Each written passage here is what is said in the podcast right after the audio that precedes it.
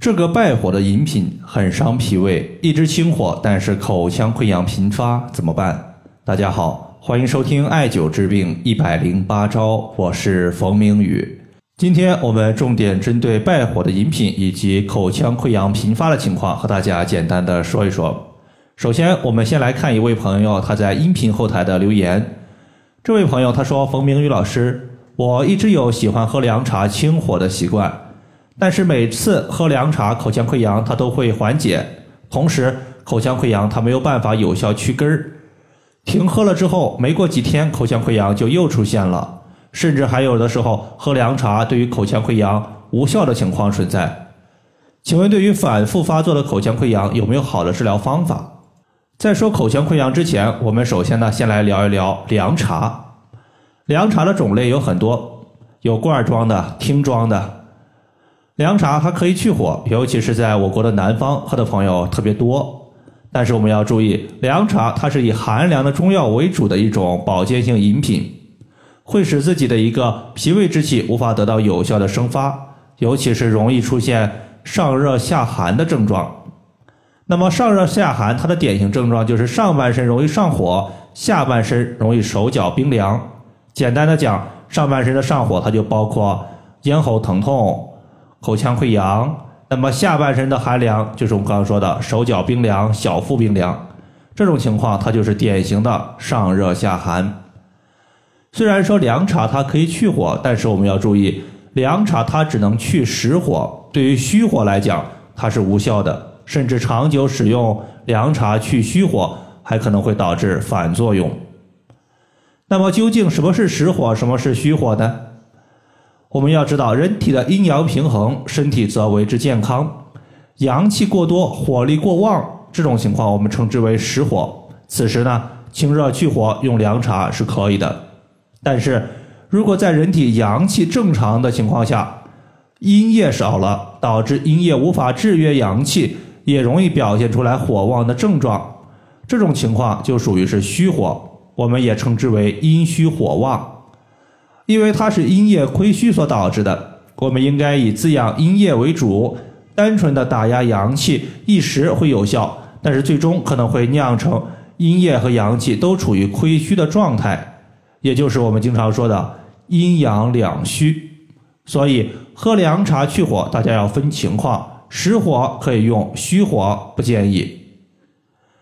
接下来呢，咱们针对经常反复发作的口腔溃疡，和大家说一说。我们要注意，如果你的口腔溃疡它是反反复复、经常出现，大多数呢它是以虚火居多。毕竟实火的特点，它属于是来得快、去得快，唯独虚火导致的口腔溃疡容易反复发作。对于反复发作的口腔溃疡呢，我推荐两个方法。首先，第一个，我们用艾灸来艾灸一些滋阴的穴位。中医认为，脾开窍于口，其华在唇；肾经循咽喉，狭舌本；胃经狭口，环唇。你会发现，这三个脏器——脾、肾、胃，它的循行区域都是经过我们的口腔部位的。所以，这三个脏器一旦出现化热、化火的情况，那么这些火热邪气就会循着经络向上走，直到我们的口腔部位。所以说，口腔溃疡它的一个出现多半和脾胃肾有关系。简单的来讲，我们要清脾胃之火，滋养肾水，这是我们调节的重中之重。在这里推荐两个穴位，一个叫做内庭穴，第二个叫做太溪穴。内庭穴作为胃经的营穴，中医认为营主身热，说的就是。本经络的营穴可以解决本经络的热症问题，所以艾灸内庭穴可以清胃火。太溪穴作为肾经的原穴，肾五行属水，艾灸太溪穴能够滋养肾阴，平衡身体的阴阳。这两个穴位呢，内庭穴它是在我们足背第二和第三拇指之间。在这个地方，你会发现它的交界处有一块皮肤深浅交界的位置，这个位置叫做赤白肉际处，它就是内庭穴的所在。而太溪穴呢，我们先找到足内踝，然后找到脚后跟儿，两者画一条连线，取其二分之一，就是太溪穴的所在。滋阴的穴位我们用完之后呢，可以再用一个点刺放血的穴位，叫做治污穴。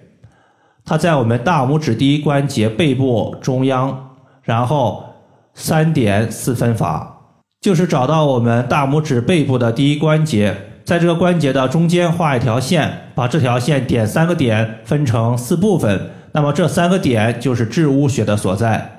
治污穴呢，我们一般是用碘伏消毒之后，用三棱针或者是一次性的血糖针点刺，然后挤出几滴黑血之后就可以了。它主要起到的作用是促进溃疡面的一个愈合，因为治污穴它实际上归属于董氏奇穴。从十二经络的循行角度来看，这几个穴位它正好在肺经的循行路线上。中医认为肺主皮毛，皮肤和毛发归肺来统辖，而口腔溃疡一直不康复，它其实就是口唇的皮肤没有康复，所以用肺经上的治污穴可以排除。口腔溃疡无法愈合的淤血，促进伤口的愈合。那么，除了口腔溃疡可以用治污血之外呢？治污血它还有两个非常有效的应用。第一个就是，除了口腔溃疡之外，身体的其他伤口不愈合问题也能用治污穴放血。第二点，如果有月经推迟的情况，我们点按治污穴有催经的效果。点按的时候呢，我们可以找一个棉签儿直接点按。好了，以上的话就是关于饮品伤脾胃以及清火，但是口腔溃疡频发的情况，就和大家分享这么多。如果大家还有所不明白的，可以关注我的公众账号“冯明宇艾灸”，姓冯的冯，名字的名，下雨的雨。感谢大家的收听，我们下期节目再见。